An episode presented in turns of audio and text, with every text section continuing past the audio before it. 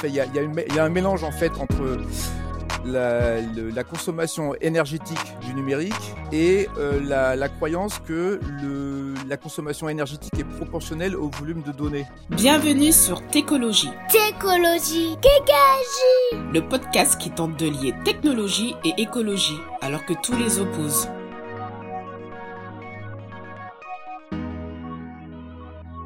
Bonjour à tous, bienvenue pour un nouvel épisode de Técologie. Aujourd'hui, donc, on est avec Pierre Bessac, euh, Richard, votre animateur préféré, et moi, je suis Sébastien. On va parler un petit peu de bah, tout, ce qu'il y a comme études en fait autour du numérique au- actuellement. On, va parler un petit peu de 5G et euh, de globalement quels sont les progrès qu'on peut avoir avec le numérique et quelles sont les urgences qu'on a à traiter en fonction du climat. Euh, bonjour Pierre, Ben, ce que je te propose, c'est de commencer déjà par une présentation euh, de ce que tu fais, ce que tu as fait, euh, et ce que tu fais même par exemple au niveau du Parti Pirate? Euh, bah, bonjour Sébastien, bonjour Richard et merci euh, de me recevoir. Euh, alors je suis euh, donc j'ai commencé à je suis informaticien de, métier, disons. J'ai commencé même avant, euh, avant euh, la fin de ma scolarité dans les années 80, euh, à l'époque de la micro-informatique. Euh, j'ai un diplôme en, ingénieur, un, un diplôme euh, d'ingénieur en électronique et informatique. Euh, et puis j'ai fait toute ma carrière, euh, d'abord dans l'informatique et puis après dans l'internet quand c'est quand c'est arrivé euh, dans le courant des années 90. Euh, et puis par ailleurs, je suis aussi euh, porte-parole du Parti Pirate, qui est un petit parti pan-européen qui a été créé en 2006 en, en Suède et qui a des branches dans plusieurs pays d'Europe, notamment l'Allemagne, la Suède, la France, et puis encore d'autres pays, la Belgique, la Tchéquie, etc. Euh, et donc le Parti Pirate notamment euh, s'intéresse notamment à la défense des libertés fondamentales en ligne. Et c'est un parti plutôt technophile, à tendance euh, écolo, mais qui essaye de, disons, de, de garder un, une approche scientifique et pragmatique sur les sujets, donc qui, évite d'être d'être technophobe et qui essaie de de comprendre un petit peu les, les sujets, euh, les sujets tec- techniques. Donc, euh, au-delà des libertés fondamentales, aussi quand ça concerne l'environnement, bien entendu. Super. Parce que je te propose justement, puisque tu parles du, du fait que le Parti Pirate essaie d'être euh, pragmatique, on va dire, si je résume, euh, bah, ces derniers temps, on a eu beaucoup de, de, de rapports qui sont sortis. Il y a le rapport du Shift, euh, il y a des rapports qui sont euh, fournis depuis plusieurs années par Green IT. Euh, bah, ce qu'on aurait bien voulu avoir, c'est justement ton point de vue par rapport à ces rapports. quelle est ta position en fait? Est-ce que qu'est-ce que tu penses de ces rapports? Puisqu'on a vu qu'il y a eu pas mal d'échanges sur Twitter justement autour de, des différents rapports, et on pourra parler aussi un petit peu de, ce que font aujourd'hui au niveau des politiques, que- comment ces rapports sont interprétés par les politiques, par exemple. D'accord. Alors effectivement, ça fait quelques, quelques mois, années, que se lèvent des alarmes sur l'impact euh, environnemental du numérique avec le, développement euh, des, notamment des GAFA, des gros data centers.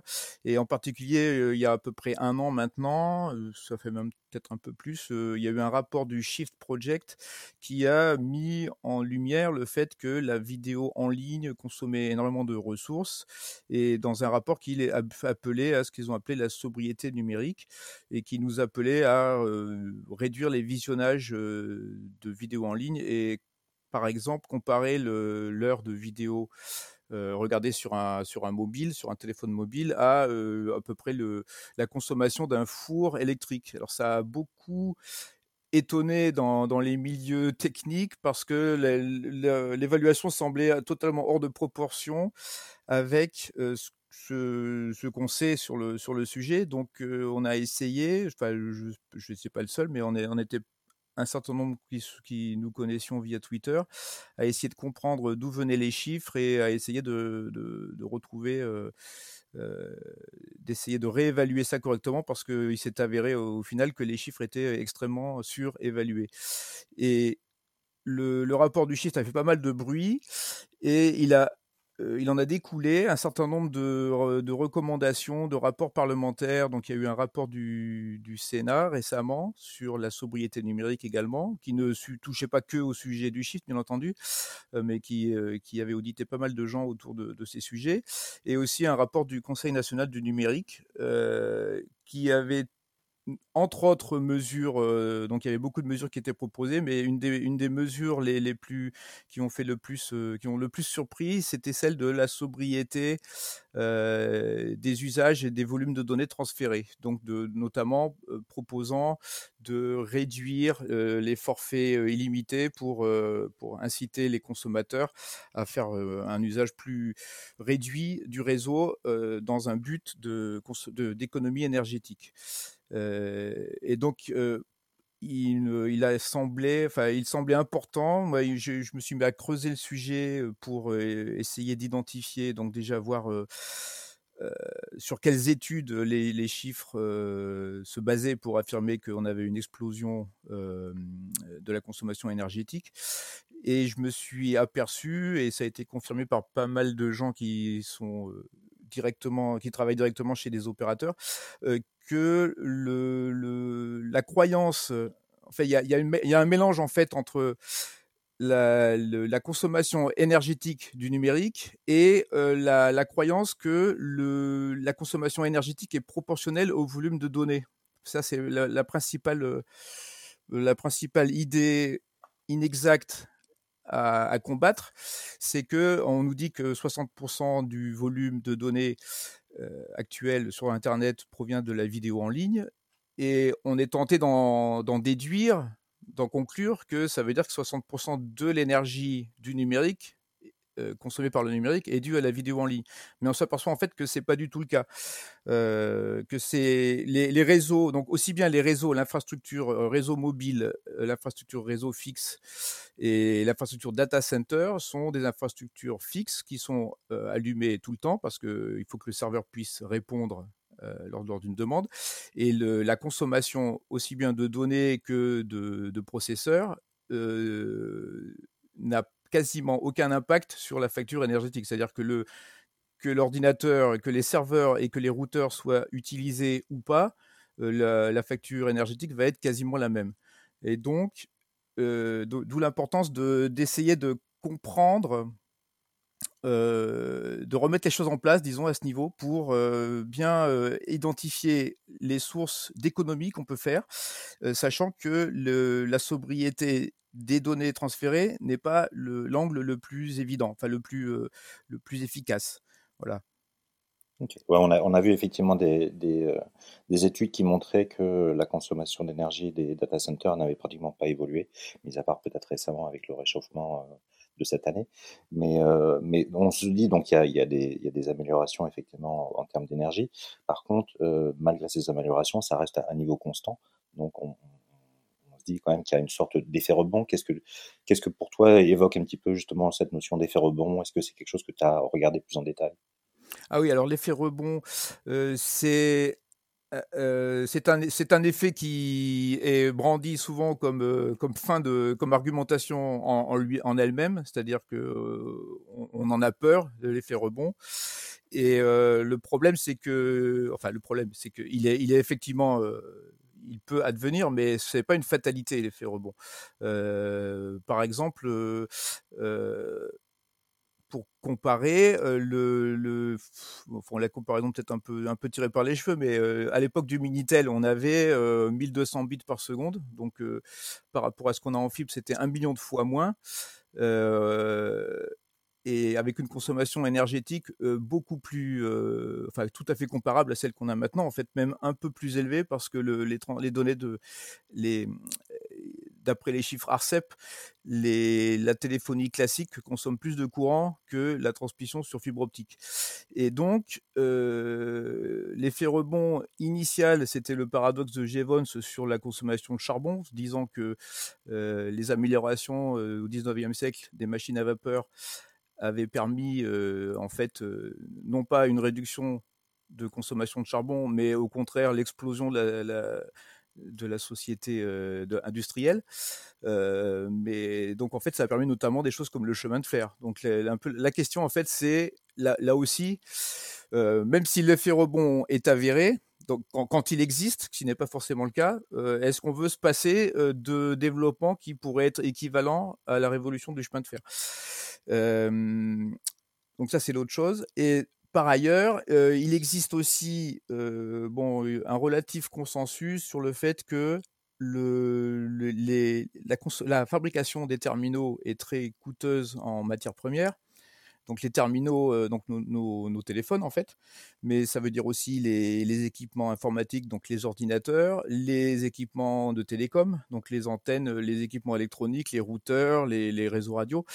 Euh, et il semble que le, l'effort apporté le plus efficace porte notamment sur la, réduction du matériel et surtout son renouvellement ultra rapide. Donc les téléphones, je crois que c'est les études en France estiment qu'on les garde à peu près deux ans, je crois. Donc là, effectivement, c'est peu. Enfin, c'est des durées qu'il faut absolument rallonger. les, routeurs pour le réseau, c'est probablement des durées plus longues. Là, j'ai pas de chiffres là-dessus, mais les opérateurs n'ont pas forcément ne les change pas forcément par, par simple envie de les changer. Donc on, peut, on peut supposer que les routeurs sont mieux amortis.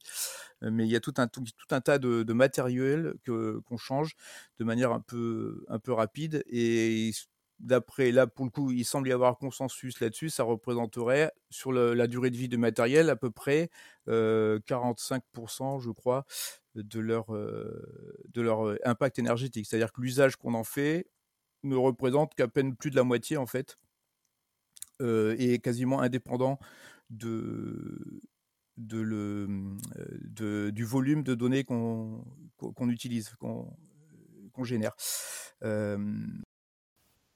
Pierre, juste pour rebondir du coup, peut-être l'erreur aussi sur lorsqu'on regarde un peu les indicateurs environnementaux, c'est de, se focaliser un peu que sur l'électricité. Euh, alors que c'est pas forcément le, sujet, notamment en France. Euh, c'est effectivement ce que tu disais, c'est la, fabrication des équipements. Euh, mais euh, bon, heureusement, dans les rapports, notamment Green IT Project, euh, ils parlent bien de différents indicateurs environnementaux et surtout le les émissions de gaz à effet de serre liées au, numérique et pas que à l'usage, à, la production électrique, mais vraiment l'ensemble du cycle de vie des, des objets numériques. Euh, c'est beaucoup euh, à, à, la fabrication euh, et ces émissions de gaz à effet de serre, donc on atteint déjà aujourd'hui 4% et, et, donc selon le shift et je crois que c'est corroboré par les, autres acteurs, on, est en nette augmentation de l'ordre de plus 9% par an, donc c'est beaucoup. Qu'est-ce que tu voilà, qu'est-ce que ça t'inspire? Est-ce que euh, comment comment ralentir en fait à, ce niveau-là? Euh, Alors, bah déjà, les, moi j'avais l'impression que les, les 4% dont tu parles, c'était euh, plutôt sur la consommation électrique. Je ne sais pas si ça concerne les gaz à effet de serre, euh, mais effectivement, euh, d'une part, il est vrai que on a la chance en France d'avoir une électricité très peu carbonée, euh, grâce notamment à l'énergie nucléaire. Et donc ça, c'est un atout pour ne pas être... Enfin, c'est un atout sur notre électricité et sur le fait que notre consommation d'électricité est à réduire, mais n'est pas forcément euh, le, point crucial pour nous.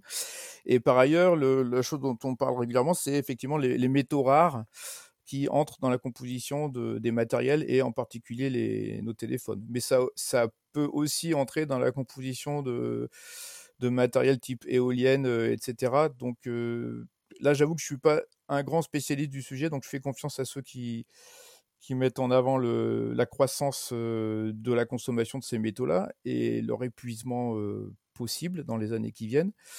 Il euh, y a aussi des tentatives, euh, notamment par, je crois que c'est Apple, euh, qui, qui essaye de recycler au maximum les, téléphones en fin de vie pour, euh, pour en récupérer. Je ne sais pas quel taux de recyclage ils atteignent, mais c'est, ça, doit approcher relativement euh, la moitié des composants du téléphone.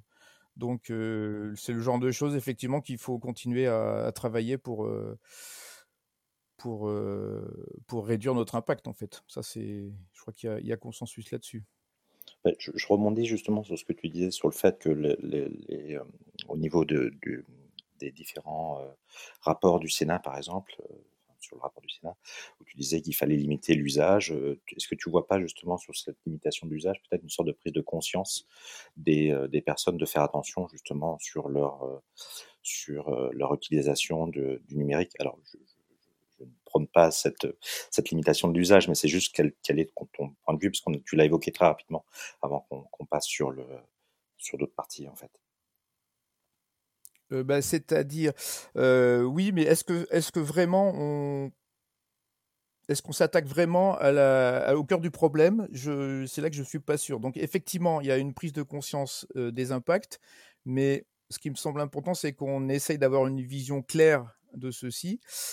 Et je ne suis pas convaincu, enfin c'est un euphémisme, parce que j'ai plutôt même l'impression que le, la sobriété de, notre volume de données ne va pas changer grand-chose à la, à la, question en fait. Donc je pense qu'il faut essayer de que chacun se, enfin que, tous en fait, on essaye de discuter entre nous pour avoir donc ça veut dire aussi bien les gens du métier qui doivent être conscients que le numérique a un impact, euh, que les, défenseurs de l'environnement.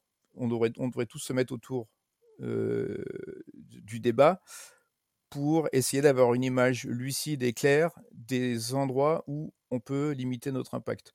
Euh, par exemple, je vous donne un exemple. en matière de téléphonie mobile, le, les opérateurs ont des réseaux, notamment, donc en France, il y a à peu près 15 000 antennes par opérateur actuellement ça risque d'augmenter. De, mais l'impact principal de la téléphonie mobile, le, la, ressource principale qui, augmente, euh, qui est corrélée avec la consommation énergétique, c'est le nombre d'antennes. Et le nombre d'antennes est, corrélé avec la, couverture géographique qu'on veut obtenir. Donc en fait, plus on va vouloir euh, desservir des zones, euh, des zones désertiques, plus on va devoir mettre d'antennes et plus on va consommer d'énergie. Et personne ne dit, bien entendu, que on va, pour protéger l'environnement, on doit réduire la couverture géographique. Mais ce qui se passe en France, c'est qu'on a une concurrence par les infrastructures. C'est-à-dire que chaque opérateur, en fait, va déployer un réseau pour avoir sa propre couverture, même si, euh, en fait, on se retrouve du coup avec euh, des doublons. C'est-à-dire qu'il va y avoir, en fait, on a trois réseaux, ou même pas, quatre maintenant plutôt, qui couvrent quasiment toute la France et on pourrait avoir des mutualisations de tout ou partie du réseau. Il y en a déjà un petit peu avec le, un, ancien, un ancien accord entre les, trois premiers opérateurs qui s'appelait France, France Contact ou France Connect. et qui servait à desservir les zones, les zones de campagne. et aujourd'hui, il y a quelque chose qui s'appelle le New Deal mobile, qui est un d'ampleur un petit peu plus, euh, enfin techniquement euh, un petit peu plus réduit, euh, qui consiste en fait à mutualiser des antennes entre opérateurs pour avoir une antenne d'installation commune, ce qui simplifie, qui, qui, mutualise la partie installation d'antenne, et sur laquelle plusieurs opérateurs vont mettre leurs propres équipements radio. Donc on a toujours plusieurs réseaux avec une multiplication des équipements, mais on réduit un petit peu l'empreinte euh, en, essayant de mutualiser au maximum. Donc je pense que c'est le genre de choses qu'il faudrait euh, essayer de, développer, des meilleures mutualisations, euh, tout en évitant de retomber dans des, situations de monopole, mais des, meilleures utilisations des équipements et des meilleures mutualisations entre, entre opérateurs, éventuellement aidés par le, donc le législateur et la puissance publique, donc comme ça se fait pour le New Deal mobile qui a été lancé cet été. Là. Effectivement, quand on sait qu'il va y avoir une explosion en fait de, des, euh, des différentes euh, machines connectées, euh, la mutualisation est une piste effectivement qui est, qui est, qui est poussée par, par plusieurs acteurs. Et ben, justement, est-ce que, est-ce que toi qui, qui as pu intervenir sur le débat sur la 5G, comment tu vois cette, euh, est-ce que tu vois une mutualisation possible en fait des, équipements 5G en sachant que euh, bah, aujourd'hui en fait euh, il y a des rapports qui disent que la 5G va être plus consommatrice au début, qu'elle pourrait devenir moins, cons moins consommatrice par, la suite, quelles sont les différentes problématiques en fait en termes de pollution de la 5G on pourrait, discuter pendant, des heures sur la 5G, mais globalement, quel est ton, point de vue par rapport à la 5G alors, mon point de vue, la 5G, c'est un vaste sujet parce qu'en fait, c'est un, terme fourre-tout pour désigner tout un tas d'évolutions technologiques qui n'ont rien à voir. Donc, à la fois, ça va être une meilleure utilisation des fréquences disponibles, c'est-à-dire une meilleure utilisation énergétique. Donc on, peut, on va pouvoir caser un débit plus grand dans une bande de fréquences donnée. Donc là, le, gain n'est pas colossal, c'est peut-être 15%, quelque chose comme ça. mais c'est déjà, déjà bien. Il y a aussi des, améliorations par de nouvelles bandes de fréquences. Donc la 5G, c'est l'utilisation notamment de la bande des... En France, ça va être la bande des 3,5 GHz. et ultérieurement, il y aura la bande des 26 GHz. Et ce qu'il faut voir aussi, c'est que le, plus la fréquence est élevée, moins la diffusion, la portée est élevée. Donc, plus, donc, pour les fréquences basses, les anciennes fréquences télé qui ont été réutilisées, il y a une bonne portée. Quand on arrive vers les 2 GHz, qui sont les, les bandes utilisées, les, plus hautes bandes utilisées actuellement, on a déjà une portée moins intéressante. Quand on monte aux 3,5 GHz, qui sont les nouvelles bandes qui vont être mises aux enchères par l'ARCEP, on a une portée encore plus faible. Et quand on sera aux 26 GHz, qui ne sont pas encore à l'ordre du jour en France, on a une portée encore plus faible. Et en fait, il va y avoir un mix technologique là-dedans choisi par les opérateurs pour essayer d'utiliser au mieux les moyens disponibles. Donc, euh, ils vont pas multiplier les antennes pour rien. Notamment les bandes élevées vont servir dans les endroits denses où le réseau est saturé et a besoin d'une capacité supplémentaire. Et ils vont essayer un petit peu de mixer ça au mieux. Et ce qu'il va y avoir, c'est que au fur et à mesure que la 5G sera déployée, on pourra démonter une partie des réseaux 4G, 3G pour en réutiliser les fréquences, donc avec des performances similaires aux anciennes technologies, mais avec des, donc une technologie rénovée, mais qui, qui sera relativement peu différente au point de vue impact énergétique et qui provoquera surtout des améliorations. Donc il est difficile de dire aujourd'hui exactement ce que ça va donner. il est peu probable que ça provoque une explosion énergétique, à mon avis c'est-à-dire une, une, explosion de consommation. Parce que ça, pourquoi? Parce que ça, va donner plus de latitude aux opérateurs pour faire des économies d'énergie justement et des optimisations du réseau, en leur donnant de nouveaux axes de, variabilité de l'infrastructure. Euh, justement, par rapport à ça, bon, il y a, y a un rapport qui est discuté. Moi, personnellement, je je l'ai pas vu. Donc, le rapport de, de UI qui aurait été discuté sur l'explosion en fait de la consommation en Chine. Euh, je sais qu'il y a eu des levées de boucliers, je crois aussi de, ta part ou de, ton entourage en fait autour de autour de ça. On va en discuter. Mais il y a quand même une, sorte de prise de conscience en fait des opérateurs français et des opérateurs dans le monde pour dire attention, il faudrait quand même qu'on regarde de plus près ce qui se passe. En fait. euh, qu'est-ce que, bah, quel est encore une fois, qu'est-ce que tu en penses de ça, du, euh, rapport du UI et, euh, et globalement des opérateurs qui ont quand même une crainte par rapport au, cas d'usage en fait de la 5G euh, alors le, rapport Huawei, je pense que tu parles de celui qui a été cité par le Shift, c'est ça le, sur le, c'était un, un, white paper en fait de Huawei sur une configuration de électronique d'antenne qui concernait, bon, euh, ça concernait en gros le, la transition avec le, le fait qu'on entassait des équipements pour à la fois pour avoir une antenne qui gérait à la fois la 3G, la 4G, la 5G. Donc ça correspond à une situation déjà qui est euh, très liée euh, au matériel Huawei, qui ensuite correspond à une, une, une, période transitoire, celle où on va devoir gérer les X versions de réseau. donc je je pense que euh, et en fait en plus euh, ça concerne le cas d'une antenne où on veut rajouter de la 5G, ce qui va pas être le cas des 15 000 antennes de, tous les opérateurs français. Donc parce que ce qu'il faut savoir c'est qu'une une génération technologique comme la 5G, la 4G par exemple euh, doit dater des années 2010 à peu près, donc elle n'est pas encore totalement déployée. Il faut il faut 10 ans voire 15 ans pour déployer complètement une nouvelle génération. Donc en fait, il va y avoir cohabitation des différentes générations technologiques sur le même réseau. Et donc les situations de transition vont à la fois euh, durer euh, longtemps, mais être euh, géographiquement localisées aux endroits où on a vraiment besoin de faire cohabiter les technologies. Donc le fait qu'une antenne donnée consomme trois et demi fois plus ne veut pas dire que ça va s'appliquer à toutes les antennes à l'instant T. parce que ça va d'abord être déployé dans les villes, ça va être déployé plus tard dans les campagnes. Euh, donc il y a tout un tas de raisons qui font que oui, ça consomme plus ponctuellement, mais on ne peut pas forcément euh, extrapoler ça linéairement à l'ensemble du réseau. Euh, par ailleurs, ce qu'il faut voir, c'est que les antennes mobiles, et c'est exactement pareil aussi en fixe, ne, font, ne représentent qu'une partie de l'empreinte de l'opérateur. donc je crois que sur un opérateur mobile, on estime quand même que c'est une, proportion assez importante. Euh, je crois que c'est 70% de son empreinte euh, énergétique. Donc, euh, quasiment toute l'empreinte énergétique de l'opérateur, en fait, serait due aux antennes.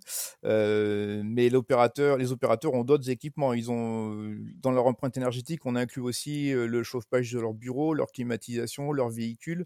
Donc, il y a toute une partie d'empreinte qui est indépendante des technologies utilisées donc, et qui va donc amortir, disons, les effets d'augmentation dus à une nouvelle technologie.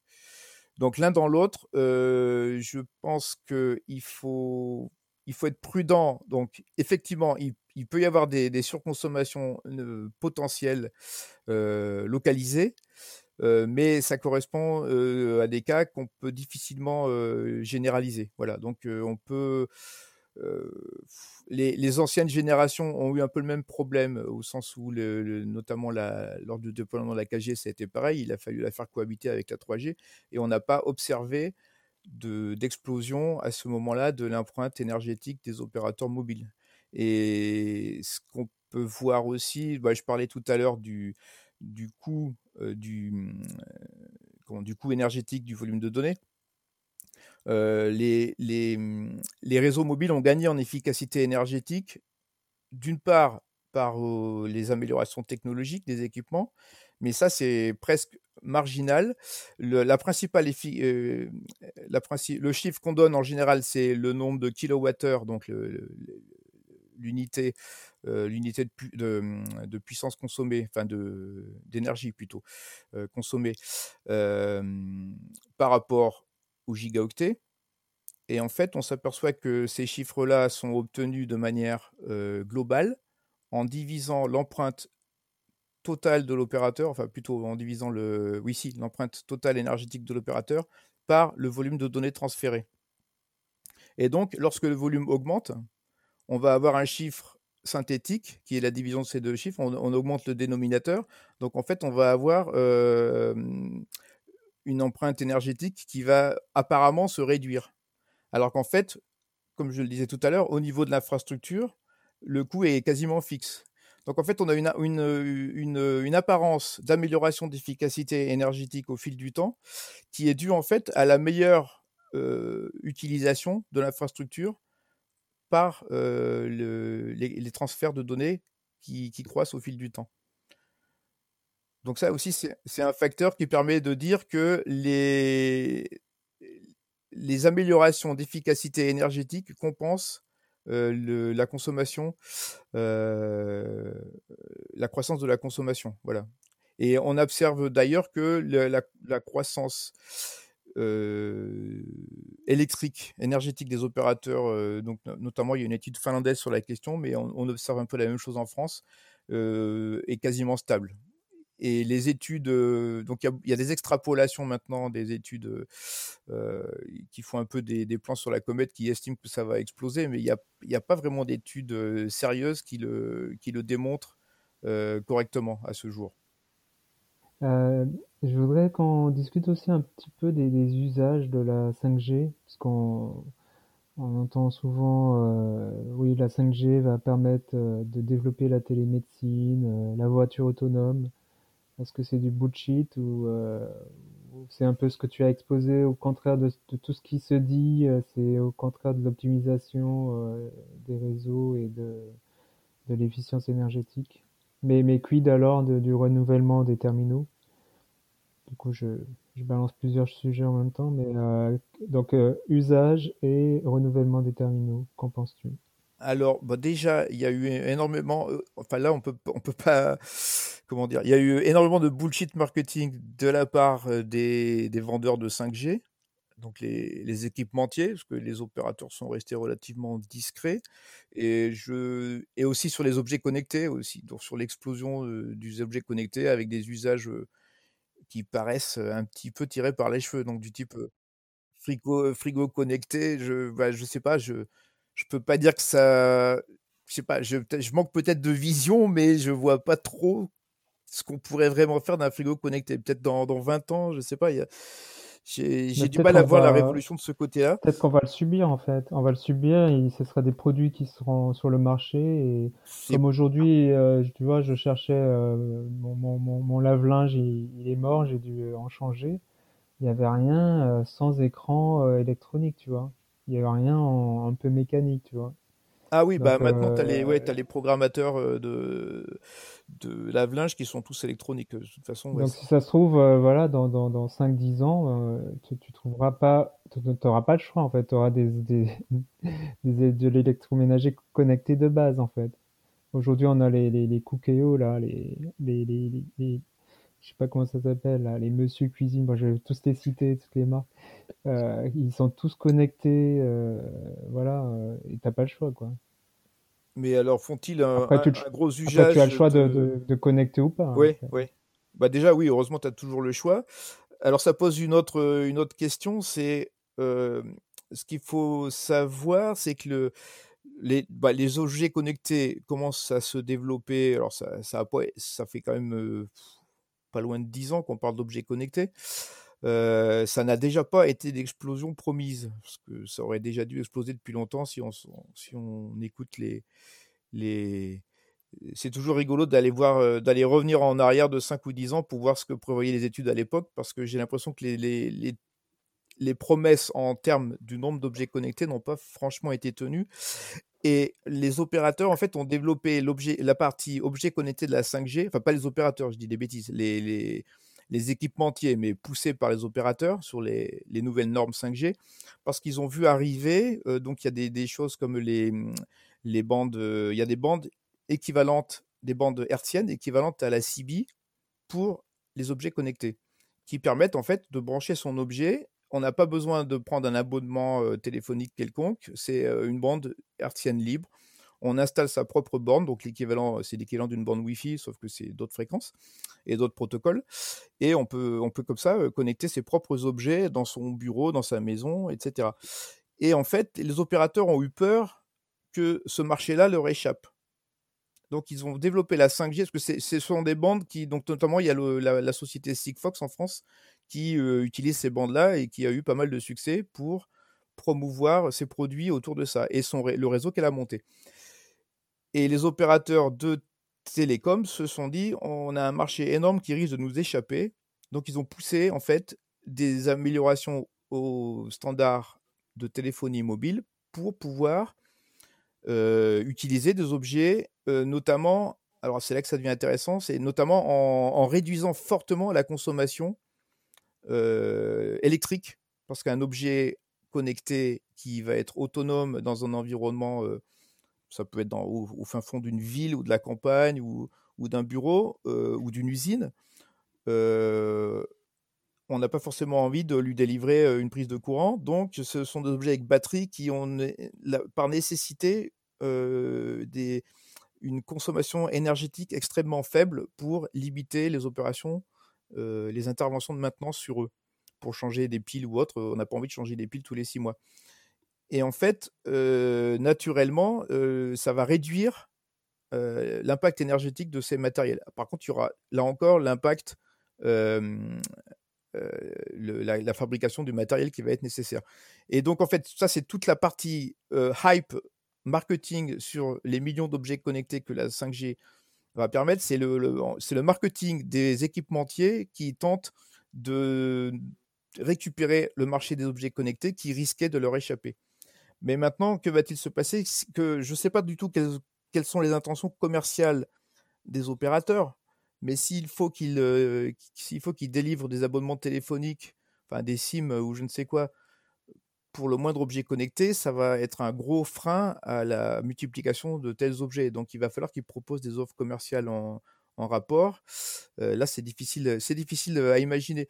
Après, sur un objet comme une voiture, donc quelque chose qui coûte très cher, on peut tout à fait imaginer que l'abonnement, l'abonnement au réseau soit inclus dans le dans la fabrication et dans la vente du modèle. Donc pour une Tesla, c'est pas absurde. Tesla vend directement, je sais pas comment ils font, mais ils vendent a priori un abonnement téléphonique que l'utilisateur ne voit même pas en achetant sa voiture. Mais pour un objet à 10 euros type brosse à dents électrique, je ne suis pas sûr que ça soit, ça soit gérable. Voilà. Donc, donc voilà, il faut éviter de croire. Enfin, je ne dis pas qu'il ne va pas y avoir d'explosion, c'est difficile à anticiper, mais peut-être pas autant que les équipementiers voudraient nous le faire croire, je, mmh. pense. Ouais, on, voit d'ailleurs que globalement, les, quand on parle de 5G, on entend souvent ça va être pour les, pour les consommateurs, au final, ça va être essentiellement quand même pour les entreprises. c'est ce que c'est souvent ce qu'on voit comme cas d'usage les plus importants autour de la smart city, la smart, euh, la smart agriculture, la smart, euh, le smart manufacturing. Euh, donc le, moi, ce que je vois par rapport à la 5G, c'est vrai qu'on a une problématique, c'est que c'est quand même quelque chose qui n'est pas forcément pour le bien de tout le monde dans un premier temps, et que j'ai l'impression qu'il y a vraiment besoin de lancer un débat en fait sur justement comment est-ce que comment comment développer cette 5G en fait et comment faire pour qu'elle se fasse de façon la plus sereine, on va dire, possible. Moi, c'est un petit peu ce que, ce que j'entends en fait des différents débats qu'on voit à droite et à gauche. Euh, Mais tout à fait, oui, oui. Alors sur, la Smart City, euh, il y a quand même euh, des choses intéressantes du style gérer les, arrosages de parcs municipaux ou des choses comme ça. Enfin, il peut y avoir des choses qui sont potentiellement bonnes pour l'environnement, les, les, contrôles de pollution, des choses comme ça après, il y a l'aspect comment dire sombre de la chose qui est peut-être plus de vidéosurveillance ou de, donc y a, je pense qu'il y a, il y a, y a de beaucoup d'applications bonnes et, et dangereuses et je, donc il faut effectivement vigilant là-dessus.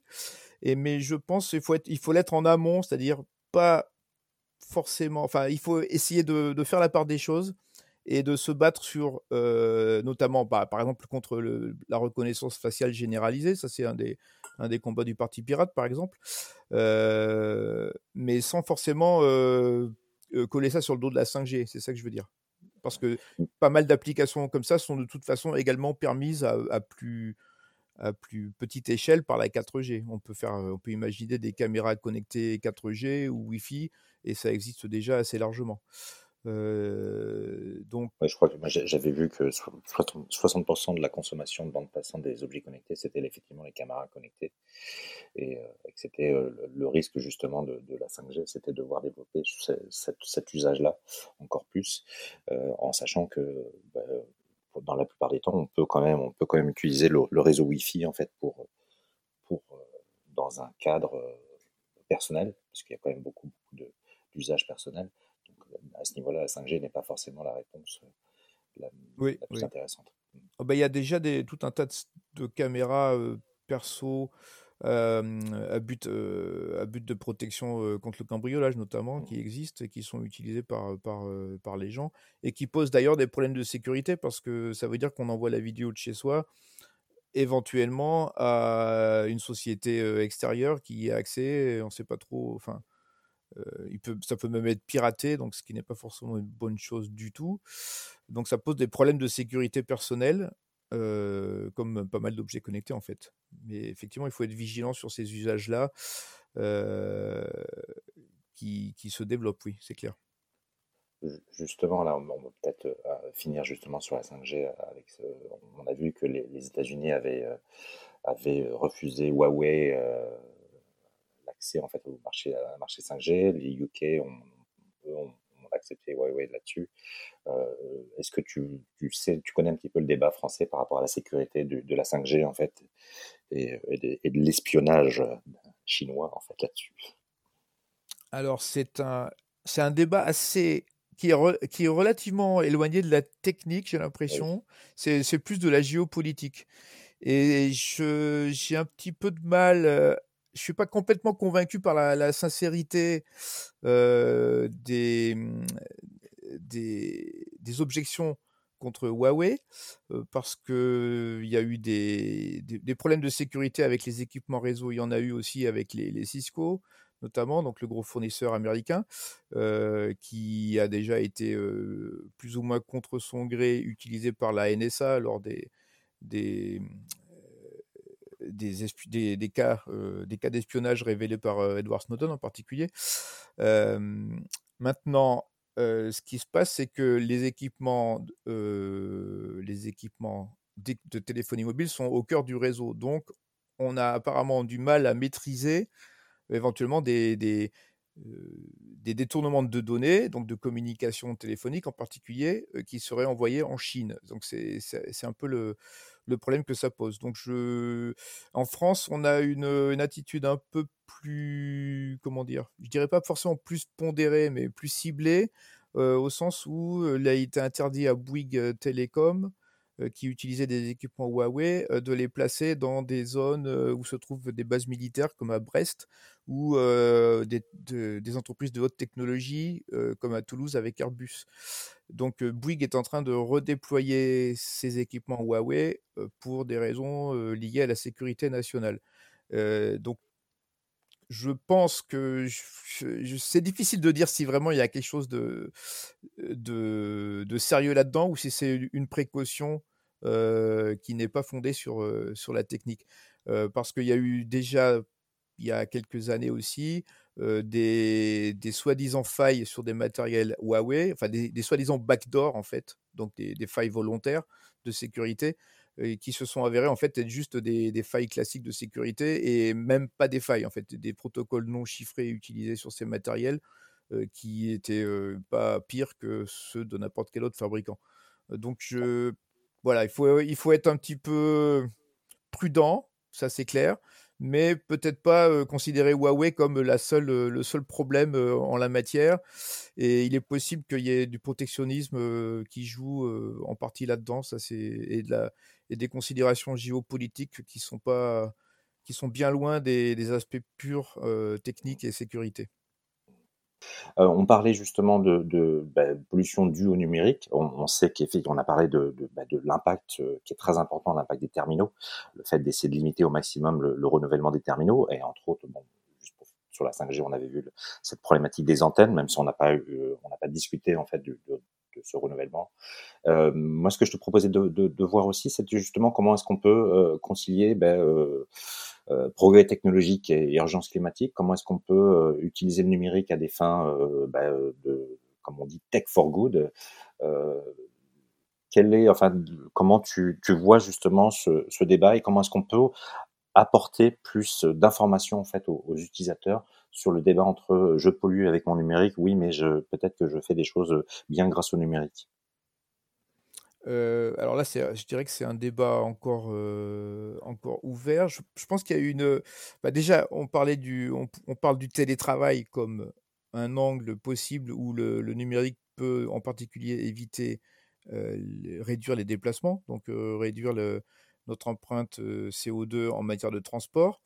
ça, c'est une chose. Des, choses comme remplacer les, les grandes réunions les conférences ou autres par des, réunions à distance. bon, ça c'est un peu la base de la base, disons. après, bah, il va falloir être, être un peu imaginatif. Le Covid a montré qu'on pouvait quand même réorganiser relativement facilement la société avec une optique d'utilisation plus large du numérique sans que tout s'écroule. Et il y a encore pas mal de rigidité sur le, du côté des entreprises pour, en France pour populariser le télétravail. Mais je pense que ça, c'est, aussi une, un angle à, à, à continuer d'explorer. l'autre avantage, c'est que ça, aussi, ça permet aussi de libérer, notamment en région parisienne, les transports publics qui sont type RER e ou autres, qui sont complètement saturés aux heures de pointe.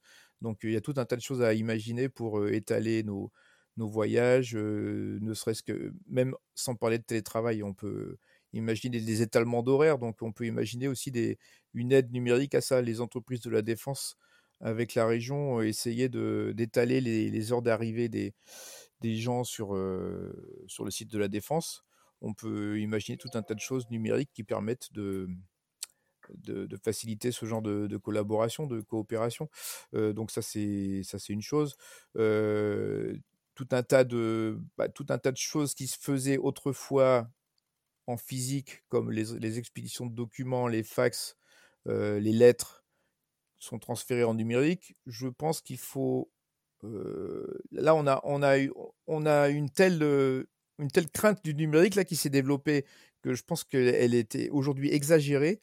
Et je suis toujours, euh, enfin, j'ai pas fait d'évaluation moi-même là. À ce titre, mais je pense qu'il est toujours, il doit rester clair pour tout le monde que expédier un document électronique par courrier électronique, ça reste moins coûteux que l'imprimer et l'envoyer par la poste. C'est plus rapide, c'est moins coûteux. Donc il y a tout un tas d'usages comme ça. Évidemment, si le destinataire ne, l'imprime pas une fois qu'il a reçu le document. Parce que là, on perd quasiment tout le, tout bénéfice du, du, de l'économie initiale. Donc, donc voilà. Après, au Parti Pirate, on, essaye de, penser ça d'un point de vue on est un parti très réparti sur la France et on, est, on a énormément de discussions comme ça par le numérique sans se réunir en fait, sans réunion physique. Donc on réfléchit toujours à ces sujets-là, et y compris pour ce qu'on appelle la démocratie liquide, pour, pour arriver à des, à des votes de motion, des débats de manière de manière aussi souple que possible, sans, sans gros impact. Euh, donc voilà, après, euh, qu'est-ce qu'on peut imaginer pour, euh, les, pour monsieur et madame tout le monde? Je pense que les, les, applications de, de déplacement aident beaucoup. Donc il y a tout un tas de choses autour du covoiturage qui se développent. D'ailleurs, il y a pas mal de variétés de covoiturage aujourd'hui, plus ou moins aidés, dans des véhicules plus ou moins collectifs. il y a les applications de, mmh, de, découverte de trajets pour optimiser nos trajets en, transport, à vélo, etc. donc, donc voilà, je pense que et encore, je pense qu'on n'a encore rien vu, qu'il y a encore beaucoup de choses à faire de, ces côtés-là pour améliorer nos, nos empreintes, peut-être pour le, pour le recyclage aussi de, de nos déchets. Là, il, y a du, il y a encore aussi beaucoup de boulot, euh, notamment connaître euh, les empreintes de nos différents. Euh, de nos différentes consommations. Là, on est encore souvent dans le flou là-dessus, ou sur les possibilités de recyclage de ce qu'on consomme. C'est intéressant sur le recyclage, peut-être aussi, c'est se poser la question sur la conception de, que le, le, recyclage ou la réutilisation soit prévu dès le départ. bon, je pense bien sûr au modèle Fairphone. Euh, est-ce que c'est un modèle qui devrait être généralisé selon toi? Ah, le modèle Fairphone est très intéressant, oui.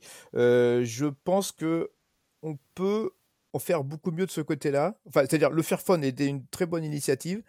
Euh, et je pense qu'il y, a beaucoup de, choses dans ce sens à faire sur le, recyclage de nos terminaux. Et notamment, enfin, un truc tout bête, alors là qui est à la portée de tout le monde, c'est d'essayer de déjà essayer d'utiliser nos téléphones jusqu'à leur fin de vie et d'essayer de les faire réparer lorsque c'est possible. Parce que c'est un équipement qui coûte cher à l'achat et la plupart, en fait, même sans aller jusqu'à avoir un smartphone, ce qui n'est pas forcément simple pour tout le monde, il faut savoir qu'il y a quand même pas mal de, boutiques qui permettent de réparer un téléphone normal. Enfin, donc changer la batterie, c'est pas forcément simple pour tout le monde parce qu'il faut, y a des choses, des interventions de démontage, etc. à réaliser. Changer l'écran, c'est pareil, mais il y, a, déjà des magasins qui le permettent en fait. Donc il y a toute une activité qui va se développer autour de ça pour éviter de jeter prématurément un matériel qui pourrait continuer à vivre. Ouais, justement, on a vu ces derniers temps une augmentation de la durée de vie des équipements, des, smartphones, enfin des téléphones en général, euh, grâce au fait aussi que euh, maintenant le smartphone était un achat euh, qui n'était pas fait moins fait à travers l'opérateur. Et donc le fait qu'on mêle entre 400 et 1000 euros pour acheter un téléphone, ça fait qu'on a plus envie de le réparer. Donc ça, ça, annonce un tout petit peu, on va dire, on espère, enfin de notre côté, que la mort du, du je paye un euro mon téléphone, parce que à cause de ça, on, on sent que les renouvellements sont beaucoup beaucoup plus beaucoup plus rapide. Et c'est vrai que les, enfin, nous, ce qu'on ce pourrait penser, c'est que justement que ce genre d'offres puisse diminuer de façon à ce que les gens fassent beaucoup plus attention à leur à leur, à leur smartphone et justement limiter l'impact assez considérable qui est, qui est sur, sur les terminaux. Il y a encore euh, des communications de la part des opérateurs, euh, des publicités. Euh, hop, c'est la rentrée. changez votre portable pour un euro quand même. Il y a, ça, ça, ça ah, j'ai, j'ai échappé à ça, oui, effectivement. Moi, ça fait longtemps que je je je me paye mes propres téléphones parce que les ceux proposés par les opérateurs, souvent, je me suis aperçu qu'ils étaient, ils me revenaient pas forcément moins cher et j'avais moins le choix en fait que qu'en l'achetant moi-même. Et ce que je fais aussi, c'est que je me suis aperçu sur mon entre mes deux derniers téléphones que ça valait pas forcément la peine de payer un téléphone à 500 euros. Euh, qu'il suffit souvent d'avoir un téléphone à 200 euros qui n'est pas forcément moins bien et qui souvent a plus de choses parce que les les fabricants haut de gamme ont, copié Apple en enlevant les, les ports, les ports carte mémoire et la double SIM et des choses comme ça, mais on le retrouve sur le, on le retrouve encore sur le milieu de gamme ou le bas de gamme. Donc en fait, on a, on a des téléphones milieu de gamme ou presque bas de gamme qui sont très corrects maintenant, et c'est pas forcément la peine de payer un téléphone beaucoup plus cher qui va être, bah, comme souvent en informatique d'ailleurs. Hein, il faut savoir que quand on prend le haut de gamme, ça peut être aussi ce que les Américains appellent le bleeding edge, donc des choses qui vont pas forcément marcher très bien, avec peut-être des composants dernier cri, donc un écran de meilleure résolution ou bien une batterie de meilleure capacité, mais qui vont avoir un vieillissement qui sera moins bien, moins bien géré en fait. Parce que ça, des, composants qui utilisent les, toutes dernières technologies qu'on ne connaît pas forcément toujours aussi bien. Donc l'intérêt d'avoir une certaine sobriété, ne serait-ce que dans le choix du matériel, c'est pas mal, à mon avis. On a passé euh, un bon, un bon moment euh, ensemble. Euh, moi, j'avais juste une, question en fait par rapport aux parties pirates. Est-ce que vous-même, vous, voulez essayer de d'apporter un peu plus de données, on va dire, essayer de, de, récolter des données auprès des différents partis, peut-être euh, à travers l'Europe, sur, euh, bah, sur euh, tout ce dont on a parlé, c'est-à-dire les, les, les, les, gains et les, les, problèmes que peuvent apporter la 5G, les gains et les problèmes que peuvent apporter le numérique. Est-ce que c'est des choses que vous discutez au niveau européen? Parce que c'est vrai qu'aujourd'hui, nous, ce qu'on essaie beaucoup de mettre en avant, c'est cette notion de mesure pour essayer de comprendre un petit peu dans quelle direction on va. Est-ce que c'est quelque chose qui, bah, vous avez des instances au niveau européen qui permettent de faire ça? Alors il y a, alors je ne veux pas vous dire de bêtises, il y a effectivement beaucoup de coopération entre les partis pirates européens. Moi je suis, je suis relativement nouveau au parti pirate français, donc j'ai peu participé à ça. mais il y, a notamment il y a un programme, enfin des grandes lignes de programme qui sont communes aux différents partis pirates européens. Donc notamment sur l'approche fondée, pas uniquement bien sûr, mais l'approche fondée en partie sur la science. Donc se, fonder sur des résultats scientifiques. En revanche, je n'ai pas connaissance, mais là c'est peut-être c'est peut-être parce que je ne les connais pas, hein, je ne dis pas que ça n'existe pas, de, de réflexion plus technique sur ces sujets. c'est plutôt au niveau programmatique de ce que, de ce que je sais. Donc des réflexions d'assez haut niveau quand même, sachant que après, dans chaque pays, donc déjà en France, on va, on est très en retard sur la 5G par rapport aux pays européens comparables. Donc euh, on a relativement peu d'informations là-dessus qui, circulent. mais je pense que c'est plutôt, je dirais, des, des, discussions entre, les partis, les politiques et les, techniciens, quoi. En fait, une sorte de liaison et quitte à, intégrer ça dans les programmes, mais je pense que c'est euh, plutôt au niveau local que, je le vois personnellement. Et après, comparer un peu les résultats qu'on a obtenus dans les différents pays viendrait, euh, viendrait euh, par la suite.